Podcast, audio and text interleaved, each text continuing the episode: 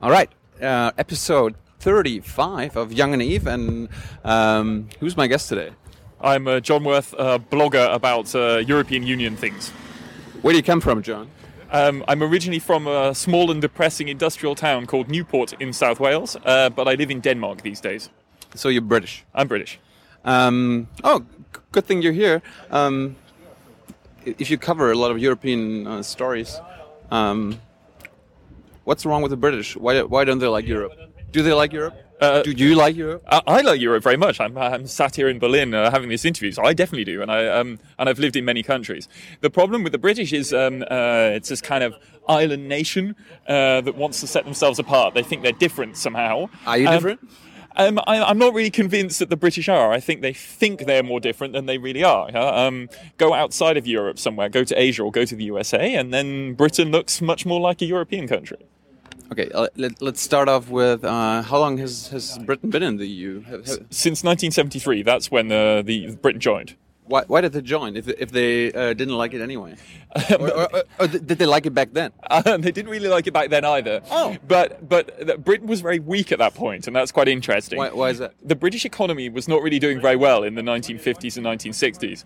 And the idea was at that point, okay, join the European Union, those countries that were doing economically better, France and Germany particularly, join in with them and it'll help the British economy. So it was done at a time that was kind of a hit to the British psyche that they joined when they were weak. Yeah. And then along came Margaret Thatcher in the 1980s and tried to kind of get that kind of um, slightly fake kind of British self-esteem going again. Okay, and uh, did she was she successful? I, I think getting the self-esteem going again, I think she was partly successful. Um, making a lot of rich people very rich, she was generally successful as well. Um, uh, she nevertheless managed to, I think, to a certain extent, divide the country and then also set Britain on the current track, which is to be much harsher and tougher towards the European Union. Um, did Thatcher like uh, Europe and the EU? Uh, at the beginning, she did. Um, if you search on Wikipedia, you see a brilliant picture of Margaret Thatcher wearing a T-shirt which has all of the Europe's flags on it. That looks um, uh, when she was a pro-European. Even a German flag? Uh, yeah, yeah, yeah, all Really? European flags on it. It's, it's quite a brilliant picture, 1975. Um, but then what happened is she realised actually that the economies of the rest of Europe, France and Germany particularly, had strong social protection as well, and that she didn't like. Oh, no. Yeah. and so that's why in the end she started to become harder against the European Union. Be- Because she doesn't like the social welfare? Yeah, yeah. She she viewed that as as a burden on Britain's economy. In the end, yeah, she was a much basically in favour of the market, but not in favour of the social protection that should come with the market, in my view. But but but like uh, the EU is not responsible for the social protection, uh, Well, right? it, it, it is in part, and increasingly, particularly in the 1990s, some of the rules, like basic rules of how long people are allowed to work, uh, how much maternity or paternity leave they get, some of that stuff is decided at European level as well.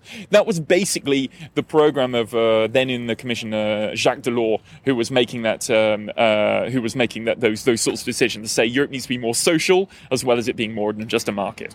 And uh, she wanted Europe to be a little less social and more, And more market. market driven. Basically, yes. Okay, so um, after Thatcher, did, did the the English, uh, you know, start changing their opinion about Europe, or how, how what fueled all this, uh, you know, felt hatred towards us, Yeah, Uh, towards us, like towards uh, the uh, institution of of the EU? Okay, um, I think there are a few things. First of all, the British economy did actually do okay in the 1980s and the 1990s, uh, and particularly in the 1990s was a period when Germany was struggling. So Britain looked a bit more healthy during that period. I think now since 2008, maybe it's um, it's gone down again. H- How uh, how did you become healthy again? Well, it is. Did you change your industries? Yeah, to a, yes, to a great extent. Basically, shutting down uh, the old industries, mining industries, uh, manufacturing industries, and basically uh, building a lot on, on financial services. So you, you, Um, you don't mine anymore. You don't manufacture much at all. well, uh, Britain actually manufactures quite a lot of cars still, but all of the car companies are actually owned by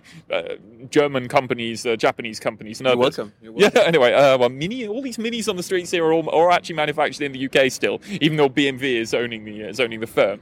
Anyway, uh, so that's one. But also the thing is, is that the the British are, I think, uh, deeply sceptical about politics in general. You know? They are they join political parties less than many other Europeans. If you say, "Do you think politicians are generally to be trusted?" They Of say, course, of course. no, well, they, they, they're less. They trust their politicians less than than most other Europeans do. So then to try to trust the, this European Union that they don't understand mean- I is a very hard thing. I mean, skepticism in general is not a bad thing, but Yeah, but skepticism is skeptic. There's a, there's a line between skepticism saying we wonder whether this will work, and then trying to find some conclusion or trying to find some answer, and just kind of opposition. Yeah, and more often than not, it's more opposition and less skepticism. I would say. Um, so England did quite well in the 90s, uh, beginning of the 2000, 2000s. And did they realize that it was maybe part due to the uh, construction of the EU, of the of the market, European market, and all that? So, some people saw that a bit. Um, a, a lot of British industries were exporting quite strongly uh, to to the rest of the European Union. Um, there were, and there, there ha- there's always been this kind of element of of of, of, um, of anti-European feeling in the Conservative Party. Uh, Why, that, why- are they uh, anti-European? Because like German conservatives are Uh, very pro-European. Yeah, but this is the strange thing: is that the people hating the European Union in the UK are mostly on the right. The people hating the European Union in most other European countries are mostly kind of people on the left, like old old socialists, basically, who saw the European Union as kind of a market-friendly thing. Yeah. But it's a bit this kind of thing I said about Thatcher, the kind of the social protections.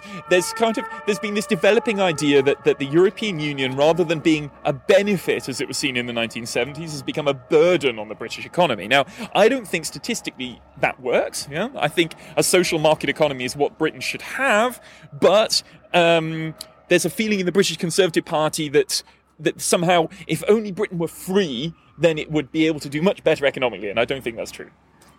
Free as in uh, As in, like a greater Singapore.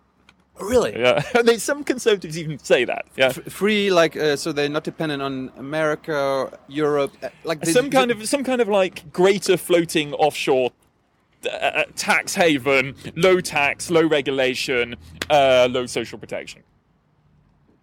And, and seriously, that's what they want. That's what they broadly want, yeah. Uh, or- or- and also tied in with this kind of nostalgia, which is also explains the centre-right Euroscepticism thing.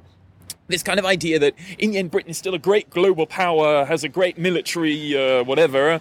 So kind of that kind of military could kind of back up the this but- kind of back up the tax haven. We're in the 21st century. You, you guys, Yeah. you guys know that.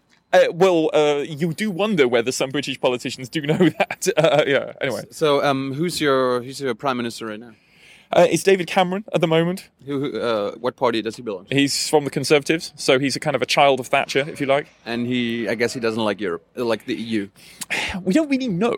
Um, You don't really know. well, doesn't he? Doesn't he tell you guys? he said, depends who you talk. It depends who he's talking to. Um, uh, he was uh, giving an interview uh, this quite a politician, Yeah, it well, he was like. giving an interview this weekend in the Süddeutsche Zeitung, yeah, where he said we're immensely positive about Europe. You know, he would never say that in the UK. He only said it in the translation into German. Um, I think in the end, Cameron is a pragmatist. He realizes that British economy needs to still be in the European Union. But he realizes the members of his party hate the European Union. So he has to kind of do this sort of balancing act. And where he personally stands in this is very, very hard to tell. He says he wants Britain to still be in, but he wants the European Union to somehow be reformed, and he can't really say how. Um, so therefore, he ends up saying all of these kind of smooth words. He, sa- he, s- he sounds like uh, the the male version of Merkel. Um, yeah, but he's a not. little bit, you know. He, he, he, But wait, but, but he's very different, Merkel, in, that, in that he he does it in this kind of trying to be charismatic way. Merkel's just boring. Yeah. yeah? Um, uh, Cameron is not boring. Yeah, and indeed, actually, he has some abilities with words. He can sound kind of quite charming. Like um, uh, he's sort of got this kind of quasi aristocratic background. He can Really? kind of reassure people. Uh, that, that's what kind of lets him get away with being so vague, maybe. but, but, you're saying he can talk the talk, but he uh, can't walk the walk. yeah, I think that's probably fair. Yeah. So, uh, what's, But yeah, we, I have a little bit of sympathy for him because his position is very complicated. In his party, they hate the European Union very strongly. Yeah, so it's very, very hard. And uh, what's the outlook for, for England? Do you think uh, that, that some English uh, or the, the English people will vote on the on the whole staying in the EU, EU or not? And will they, um, you know, say what will happen? out? I, um, Cameron has said there'll be a vote for the British people in or out of the European Union. Will hap- referendum. well, referendum will happen by 2017. In four years? Yeah, yeah, well, exactly. Why, Um, why in four years? Why not tomorrow or uh, in be- the summer? Because the he, because Cameron's calculation is that the rest of the European Union will have to reform as a result of solving the eurozone crisis, and at the same time as the rest of the eurozone integrates, Britain can kind of part remove itself, yeah? which was sort of what Cameron kind of looks like he wants. So basically, that's the kind of positive way of putting it. The negative way of putting it is kind of Cameron will hold a gun to the head of the leaders of other European countries and say, "Oi, unless you give me what I want, then we're going to leave." Um, and if he says that, then I think particularly some political leaders in France might say, "Goodbye, then off you go." Yeah. Um, so um, there's um, in Brussels at the moment there's a very little tolerance for for Britain's uh, Britain's positions just now. Thank you.